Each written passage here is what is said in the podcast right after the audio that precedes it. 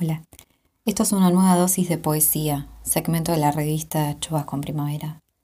Mi nombre es Alana y hoy les voy a leer de su reciente poemario La niña bajo la cama y otros lugares, un poema de Laura Macor, Agenda.